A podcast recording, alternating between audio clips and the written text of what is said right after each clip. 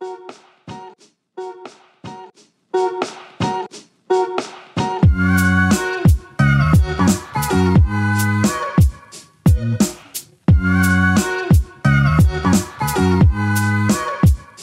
aí, galera do Globoesporte.com.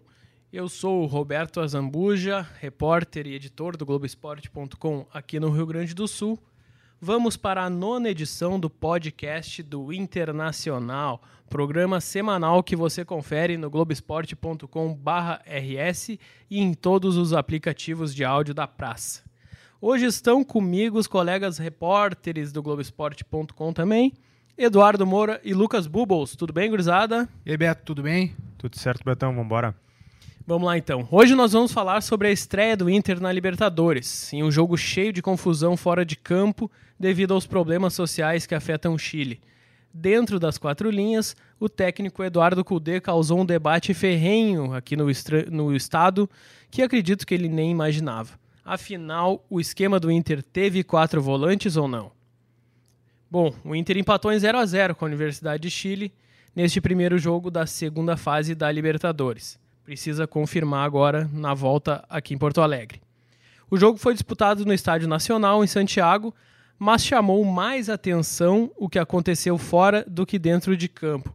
Por isso, pedimos um relato do colega Eduardo Deconto, que está ausente nessa edição, mas esteve em loco para nos contar sobre os protestos, fogo na arquibancada e tudo mais que rolou na última terça-feira.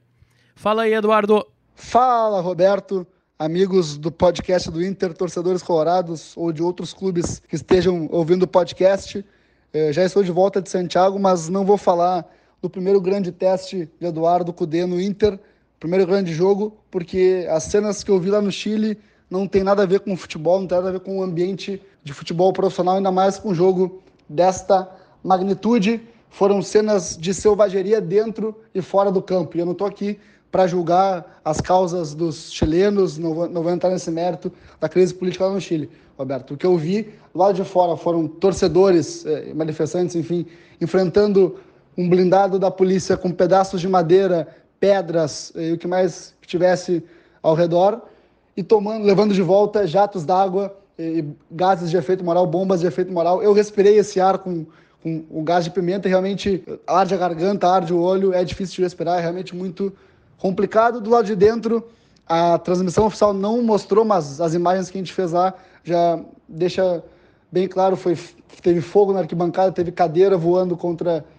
policial, teve pedra voando contra policial, então realmente um ambiente que lembra tudo menos o ambiente do futebol profissional, Roberto. Para fechar meu boletim, já estou falando muito, eu sei. É, o Inter enviou um documento com uma reclamação formal à Comebol por tudo o que aconteceu lá em Santiago. E a Comebol abriu, ou vai abrir, não temos essa informação ainda, um processo disciplinar para apurar tudo que rolou lá em Santiago. O que a gente sabe é que esse processo é demorado, não é de uma hora para outra. A Comebol até entende que pode levar mais tempo para analisar o caso, porque a Laú nem tem garantida um jogo em casa novamente na competição, precisa passar do Inter para isso. Então, não vai ter efeito, não vai ter efeito prático com a eliminação da Laú. O máximo que vai acontecer é uma multa ou a suspensão, perda de mando de campos para o clube chileno. É isso, amigos. Falei demais. Um abraço e bom programa. Lembrando aí que os jogadores do Inter pediram que a partida fosse paralisada e o árbitro, o senhor Facundo Tejo, nem deu muita bola. Uma decisão tanto quanto absurda. Não sei se os amigos concor concordam. Eduardo Moura, Lucas Bubbles, à pelo- vontade. Pelo menos na hora do fogaréu ali, né? Ele podia ter parado mais um tempo, é, dado a possibilidade dos bombeiros trabalharem para conter as chamas, porque um jogo ocorrer com um incêndio na parte de dentro do estádio, provocado pela torcida, é um pouco temeroso, para não dizer absurdo, né? É, Eu eu- digo absurdo. Repito, absurdo. É, eu já achei um absurdo ah, quando o nosso colega o Deconto postou uma foto ali no Twitter de que um cara tinha invadido para pegar acho um pedaço de madeira para começar a queimar. Só que, cara, ele tinha invadido. Ele tava na pista entendeu? atlética. Exato. Ele podia ter corrido para dentro de campo se ele quisesse. é. E Eu acho- acho já que não tinha teme- parado. Acho que foi temeroso seguir ali como se nada tivesse acontecendo, né? É, é, assim, fazer uma crítica, é típico da Comebol seguir como se nada tivesse acontecendo, mas estava acontecendo muita coisa lá, né? E o engraçado é que a transmissão, que é da Comebol, né? Uh, não mostrou nada e, e aí os nossos colegas que estavam lá estavam relatando tudo em tempo real e de vez em quando passava uma fumaça na, na frente da câmera na transmissão.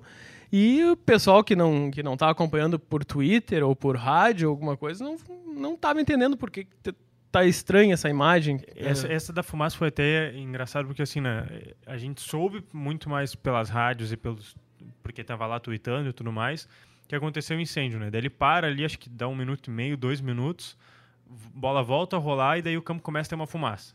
Daí uma hora do Alessandro pede para parar, ou seja, para quem tava vendo na TV e não, né, não soube nada, parecia que só, só era uma fumaça, sinalizador, parecia que não era nada demais assim, né? É o... Só que daí pra gente a gente já viu que o negócio tava ficando pior, porque a fumaça já tava entrando no campo, já tava tirando pedra lá do outro lado. Onde o D'Alessandro foi cobrar o escanteio. Para explicar, né, a Comebol contrata uma empresa, que é uma produtora, né, para gerar todo o conteúdo dos jogos da Libertadores. E essa empresa é que redireciona o sinal para as detentoras de direitos de transmissão, né? No caso, por exemplo, a Globo e o Sport TV são detentores, mas todo, tudo é produzido por essa produtora, com perdão da redundância, eh, Perfeito, contratada tá, tá pela, Come, pela Comebol. Então, por isso que não. Enfim, que a, que não, a, a transmissão não mostrou as imagens do, dos absurdos que aconteciam. Agora, de última hora, apareceu aqui um convidado muito especial, Maurício Saraiva, comentarista da RBS TV. Não tenho... Um prazer te receber aqui no nosso podcast. Beto, antes do Maurício falar, só quero dizer que eu não tenho nem roupa para estar em um podcast que o Maurício Saraiva está. Nós todos vamos embora, agora só Maurício. Não, eu acho que, cara, sei lá, tô, tô nervoso, comecei a suar agora Elogio aqui. e chimarrão eu aceito sem discutir. Já que tu pegou, convite, já Beto, que tu pegaste o, o chimarrão, quem tá com o chimarrão na mão pode tacar a ficha. Maurício, a tua percepção sobre o que aconteceu no jogo do Inter, tu acredita, acredita que tinha que ter parado o jogo depois do, da, do fogo na arquibancada? Tinha que ter parado porque não é normal jogar futebol profissional com labaredas de fogo na arquibancada. Mas o árbitro me parecia claramente determinado e orientado a encerrar o jogo e ir até o fim de qualquer maneira, a menos que entrasse alguém e tentasse matar um jogador. Isso pareceu claro. O que também parece claro é que se o Chile não conseguir conter o, o que está acontecendo nos estádios, a Comebol, que age sumariamente, neste caso, terá que cometer um acerto sumário. Tira o Chile da Libertadores. Porque a América do Sul não tem nada a ver com o que está acontecendo no Chile as condições sociais, ah, preocupam todo mundo, que bom que todos os países fossem maravilhosos. Isso é outra conversa. Mas há uma competição, há datas, há uma normalidade que você precisa manter para haver jogo. E se o Chile não é capaz, nesse momento não consegue ser competente para isso, tira o Chile do campeonato. Ah, tu quer classificar o Inter, tu é vermelho. Não, paizinho, não. Não é isso. Eu estou falando de algo maior. É tirar o Chile do grupo do Grêmio, do grupo onde estejam outros clubes, porque o futebol chileno não está oferecendo condição para que se jogue normalmente em seu território. Era o Maurício foi direto na questão que eu ia justamente levantar aqui. Que eu acho que o ideal seria excluir os times chilenos do campeonato e a partir daí tu, sei lá, tem outros times no grupo, jogam menos jogos, classifica dois, mantém tudo como está. Mas assim, foi, foi perceptível que não tinha, não tinha condições de, de dar prosseguimento ao jogo e, inclusive, nem de começar. Antes do Lucas dar a opinião dele, eu só queria relatar, pessoal, a nossa situação aqui na redação até, que a gente estava assistindo o jogo, né, acompanhando, fazendo o, tempo real, e ao todo momento em contato com o Eduardo Deconto, lá no Chile, e ele falou, mandou um, um, vídeo, né? Ah, vou twittar que no intervalo do jogo vou twittar que, que o pessoal começou um protesto aqui fora do estádio. Eu, ah, legal, ah, normal, normal entre aspas, né? Para a situação que estava vivendo é, era algo esperado. Exato. Mas assim, não foi uma coisa que vai uh, prejudicar o jogo, vai, vai acontecer no intervalo ali, daqui a pouco a polícia vai sufocar, sei lá, e vai passar. E não, vamos, vamos colocar isso daí no jogo e depois a gente vê o que acontece. E aí, quando foi chegando, chegando perto, a gente viu que a coisa aumentou. E aí a gente teve que fazer uma força-tarefa. O Lucas estava aqui junto. uh, acompanhou a correria que foi para divulgar a notícia que o, que o pessoal de lá estava relatando. Fala aí, Lucas. Só para não perder a linha do que o nosso colega né, Maurício Saraiva, ilustre presença, estava aqui falando, é, eu não sei nem se, Maurício, é a exclusão dos times, mas eu não sei nem se a Comebol vai pensar assim, não. Que, que tal a gente trocar o mando de campo? Bota para jogar em, em outro país. É paliativo, não tem problema. Não tem problema. Se esta for uma solução que dê normalidade, que dê normalidade Bom, é anormal os chilenos jogarem fora do seu país, mas é a normalidade possível, porque algo mais grave do que isso, e aí sim, a chamada solução final, né? É, é, sem nenhuma conotação de nazismo e holocausto, pelo amor de Deus. Então, então vamos trocar até o termo. É, a solução definitiva é não ter chilenos nesta edição, porque há uma exceção, há uma situação de exceção. Mas se não quiser ser tão radical, os chilenos vão ter que jogar fora do seu país. É onde se garante segurança. Simples assim. Se trocar uma final, por que não trocar uma partida né, de primeira fase? Partidas de primeira fase onde haja chilenos e a vida vai seguir. Eu acho que não necessariamente eu concordo, mas acho que a Comebol vai é, fazer jogos sem público lá no Chile. Portões é uma fechados. terceira alternativa. Portões né? fechados, aí só não vai mudar nada, né? Porque os protestos vão ocorrer, os confrontos entre torcedores e chilenos e polícia vão ocorrer fora do estádio, mas evita as cenas que a gente viu no jogo do Inter dentro do estádio, que acho que é o que mais preocupa a Comebol ali, né? A praça do esportiva que está acontecendo. Então acho que eh, fazendo uma leitura, assim, acho que eu, é a solução que eles menos se incomodam e tudo que a Comebol faz sempre é que ela menos se incomode. É uma multa pecuniária, é uma coisa que. Então acho que vai acabar sendo por esse caminho, assim. E provavelmente vai ter mais segurança agora, né? Porque parecia assim que estava visto o, o Leonardo Miller, Eduardo Deconto, o pessoal que estava lá.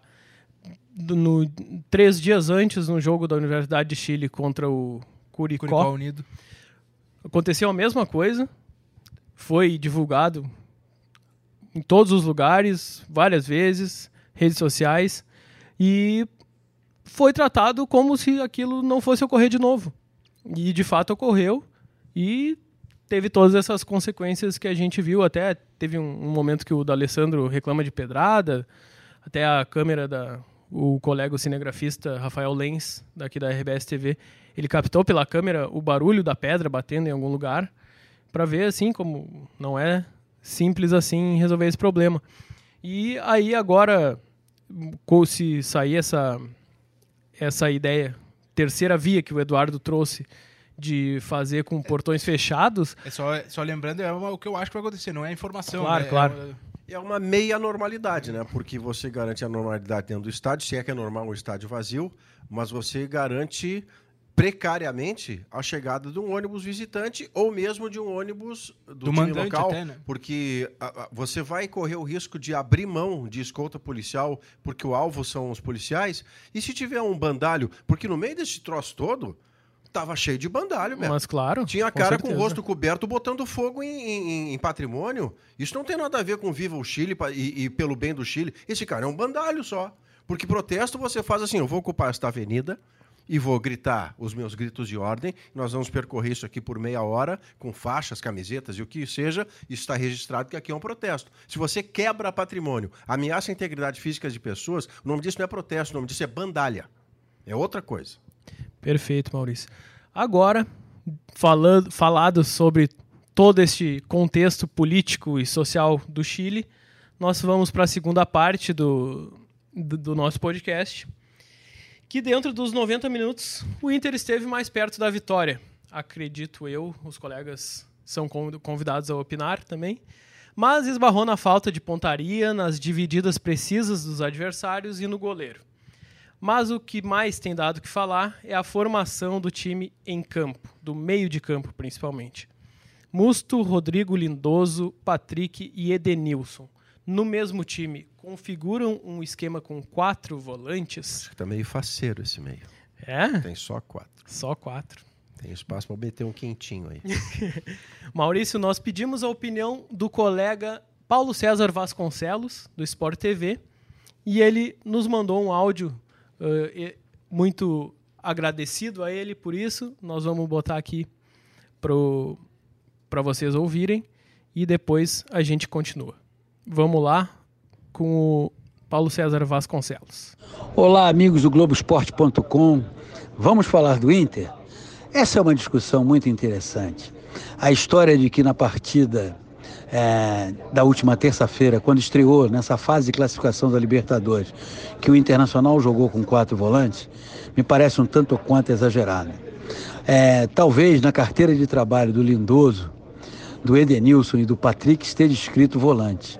Mas com o passar do tempo, eles já deixaram de exercer esse papel dependendo é, do sistema aplicado. E o sistema aplicado na terça-feira pelo Eduardo Cudê, em nenhum momento eles foram volantes.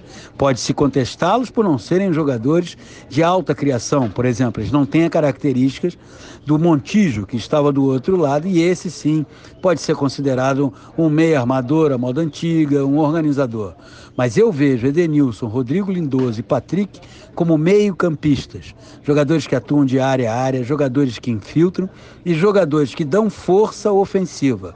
Os vi dessa forma na partida de terça-feira e acho que o Internacional vai variar muito. Mas sempre que os três estiverem em campo, pelo menos na minha visão, não vamos chamá-los de volante. Um abraço para vocês. Essa é uma discussão deliciosa, porque você se prende à semântica e o que, que era volante da antiga? O volante da antiga era um brucutu, o volante da antiga era o sujeito que errava passe.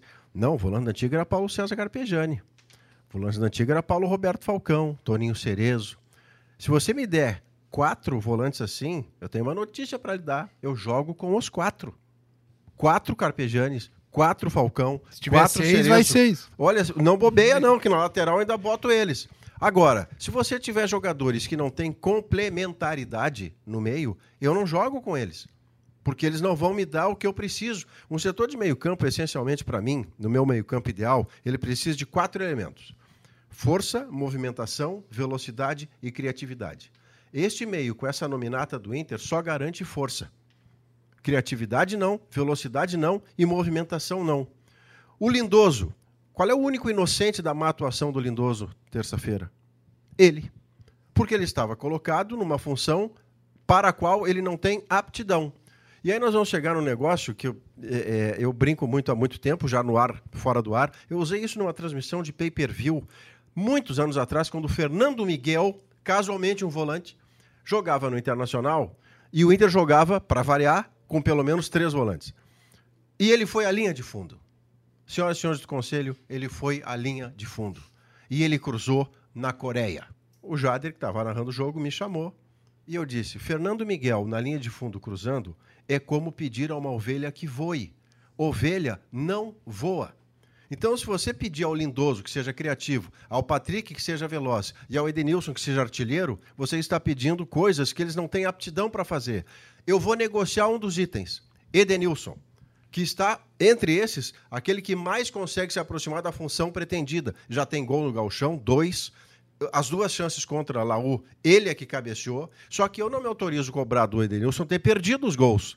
Porque uma coisa é ele vir de trás, surpreendentemente, e fazer gol. Como no Grenal do ano passado no Beira-Rio, como contra o Cruzeiro, Outra coisa é ele já estar adiantado e ser uma função precípua da fun da, da, da, do seu lugar no campo, princípio é bom de dizer. Aquele, Entendemos. Aquele lugar ali, ele tem que fazer gol. Mas não tem que fazer gol de vez em quando. Ele tem que fazer gol porque meia que entra na área faz gol. Eu posso cobrar isso do Edenilson, que nunca fez isso na carreira inteira, com hábito, com rotina. Eu não me dou esse direito. A parte boa é que eu não acredito que o Cudê vá adiante com esta formação. Eu não acredito que um colorado ou uma colorada acreditem piamente que o Inter seja campeão da Libertadores com Lindoso, Musto, Edenilson e Patrick. Porque isso não é viável. Você olha, olha os concorrentes, não, não vai dar. Mas eu acredito que antes disto uh, se prolongar, o Cudê, até para terça-feira, aposto o seu carro recém-lavado, Beto. Na próxima terça-feira, um destes já não estará para a Vai, entrada vai lá. ou do Thiago Galhardo, ou do Marcos Guilherme, ou do Bosquilha. Eu acho que é, importante também dizer, porque nessa. Ali o PC até fala um pouco isso, né? Que não eh, são meio campistas. Tá, no esquema do Cudê ele joga eh, diferente, é o musto centralizado, posicionado com três homens à frente. Eles cumprem funções de meia. Ok, mas é- primeiro que me incomoda um pouco quando as pessoas falam isso, porque parece que quem critica falando que são quatro uh, volantes não sabe. Eu sei É, que, um que completo idiota. eu sei que eles fazem funções ofensivas, só que eles têm características mais defensivas e eles estão fazendo funções ofensivas. E para mim, tá, é diferente de muita gente que diz ali que no lugar do Lindoso tem que jogar o Galhardo, o Thiago Galhardo, eu acho que no lugar do Lindoso tem que estar o Edenilson, porque no esquema do Cudê, para mim, aquela função é alguém com característica de segundo volante. Preenche mais o meio, se mexe, faz a- ajuda o Musto na saída, né? Porque o Musto recua e aquele, aquele, aquela aquela de pessoa precisa circular, estar pelo meio, e aí deixa um, o- os agressivos são no atual, no atual desenho Patrick e Edenilson, seriam o Patrick e o Marcos Guilherme pela direita, como meia pela direita. Se a gente pegar as entrevistas pós-jogo, sempre citam não, mas o Patrick e o Edenilson, o próprio Lindoso fala isso, se eu não me engano. Patrick e Edenilson são meias e tal. Pô, então por que, que não põe um jogador ofensivo na função do Edenilson? Recua ele um pouquinho, ele é um cara que sabe vir de trás, já fez isso, para ser um segundo Guerrinha volante. di- diria que não fazem isso porque pode dar certo. É, é porque faz aquele faz a função como segundo volante, preenche ele, inclusive a dinâmica que ele dá, acho que ajudaria o, o mecanismo de movimentação do Inter. Uma outra ele coisa, preenche tudo ali, né? Uma Ele outra coisa. Gato, que, que muito no curto prazo vai ser discutido no Inter. A discussão é incipiente, eu já falei disso, já entrou ouvinte da Gaúcha e telespectador, internauta, enfim. É, o Internacional modificou todo o seu desenho para liberar os lados. Mas o Inter não está liberando os lados para o Leandro e para o Júnior, para o Jorginho e para o Leonardo, para o Cafu e para o Roberto Carlos. O Inter está liberando os lados para o Rodinei e para o Moisés, que são bons marcadores, têm velocidade, têm posição física, mas a entrega técnica deles é menor. Não compensaria, a meu ver, você mudar toda uma estrutura de time para liberar esses dois que chegassem à frente, porque a entrega deles na frente não tem Não consequência. justifica até agora. Não justifica o esforço. Pode justificar depois de amanhã. E eu virei a esse mesmo microfone e dizer: olha, os caras estão fazendo assistência, e fazendo golo e tudo mais. Mas neste momento, o que eles estão fazendo é o que fizeram ao longo da carreira inteira. O Moisés é um lateral mediano, mas que se afirmou por força, por marcação. O Rodinei é a mesma coisa. O que, que você tem na carreira deles de assistência para gol? Para mudar todo um time, para que eles virem pontas? Ou para criação também, para né? criação pelos lados do campo. Mas, enfim, essa é uma discussão que virá logo adiante. né? Eu, eu acho que nesse ponto dos laterais ali, o, o, o, o corredor, né, como a gente diz, fica fica com, o, com, o- com os dois, porque pela intensidade e supostamente libera o Patrick e o Edenilson para preencher tudo ali, né, para se movimentar pelo meio e criar. Eu acho que um pouco por causa das figuras do e das características do Patrick, do Edenilson e do Lindoso, a- até os laterais sofrem também. É, pouca bola em profundidade, pouca criatividade daqueles jogadores, daquele setor, para acionar os laterais também. Né? Vendo o jogo e, e de- depois eh, revendo alguns lances, eu lembro de muitas vezes em que o Moisés era quase um ponta, estava já no- na linha de meio. fundo, e assim, às vezes, ou ele estava sozinho, ou quem estava mais Isso. próximo dele era o Cuesta. Isso. Então, assim, tá faltando alguém para ou uma tabela, ou, assim, tá faltando alguém ali na, naquele setor. É, e assim, agora também vou eu me criticar que é, a gente tem que ter um pouco de calma também, porque é um trabalho que está começando e é o início de temporada, três jogos com o time titular. O Inter, por exemplo, teve uma grande jogada, muito bonita mesmo, de troca de passe, combinação. Acho que quase todos os conceitos que o Kudê pede estavam eh, que a bola passa, assim, o Guerreiro acho que não alcança. O Foi uma jogada dentro da área. É, né? o o Cuesta, Cuesta- tá Cuesta lá, o né? Moisés puxa da esquerda para o meio, tabela com o Edenilson, se eu não me engano. O Cuesta tava entrando na área, né? E, aí o a Guerreiro bola tava passa esperando pro aquela Patrick, bola. O Patrick tenta o cruzamento e, o e a bola não chega no Guerreiro, não chega bem pro Guerreiro. Foi, assim, dentro dos conceitos de, de futebol, troca de passe, posição. Pô, Cuesta Sim, se tu mostrar área. aquele lance, tu fala que é um time do Cudê. É, Mais ou mas, menos é, assim. Mas é, resumidamente. acho que é, a característica, especialmente porque pra mim eu vou bater na tecla o Lindoso, a- o que o Lindoso faz ali precisa ser de um segundo volante. E acho que a característica do Lindoso até pelo ano passado inteiro como primeiro não é essa. Então era para mim era só deslocar o Edenilson para essa função e botar um cara mais agressivo pelo lado direito. Eu acho que, eh, só vai complementando lá. antes, antes o Beto e trocar, a gente trocar de assunto, eu acho que o Marcos. Não, não, Guilherme- vamos trocar de assunto, Lucas. Não trocaremos Esse- de esse assunto. assunto É tá- aqui até o fim. Tem muito pano pra manga ainda. Vai firme aí, cara. Uh, só complementando uh, ao nosso colega Dado, eu acho que o Marcos Guilherme ainda só não começou porque ele não teria, acho que, uh, condições físicas de ser 90 minutos.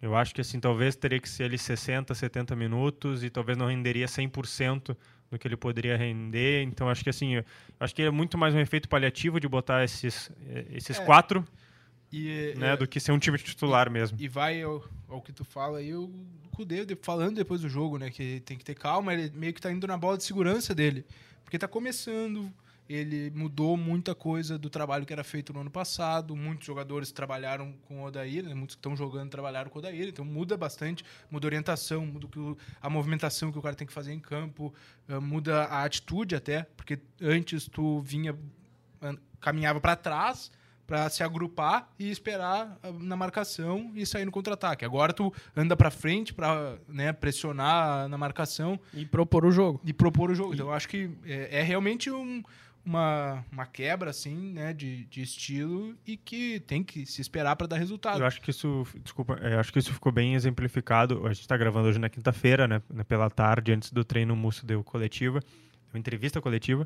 E ele cita uma frase que eu, que eu fiquei na cabeça, que ele fala assim, ah, a primeira coisa que ele fala é que, né, que o grupo, uh, ele se sentiu surpreso, ele, ele assim, admitiu que, o, teve uma surpresa muito grande pelos jogadores comprarem a ideia do Kudê muito rápido. Assim, todo mundo aceitou. E, e, e, por que, que ele revelou essa surpresa? Porque são estilos bem diferentes. Ele não, ele não fala que é um estilo do Odair era pior ou melhor, e nem vice-versa.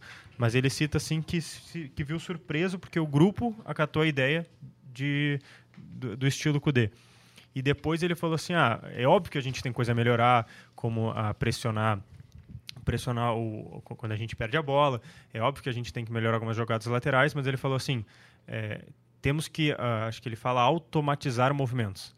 Então é aquela coisa que o Dado falou assim: antes com o Odair, antes com o Adair, muitos, uh, muitos ali do meio campo tinham que recuar, esperar uma roubada de bola e sair. Então esse era o movimento padrão é. durante dois anos de Odair. Então agora tu pede para os meio campistas, volantes, seja lá como a gente determina aqui, que não voltem.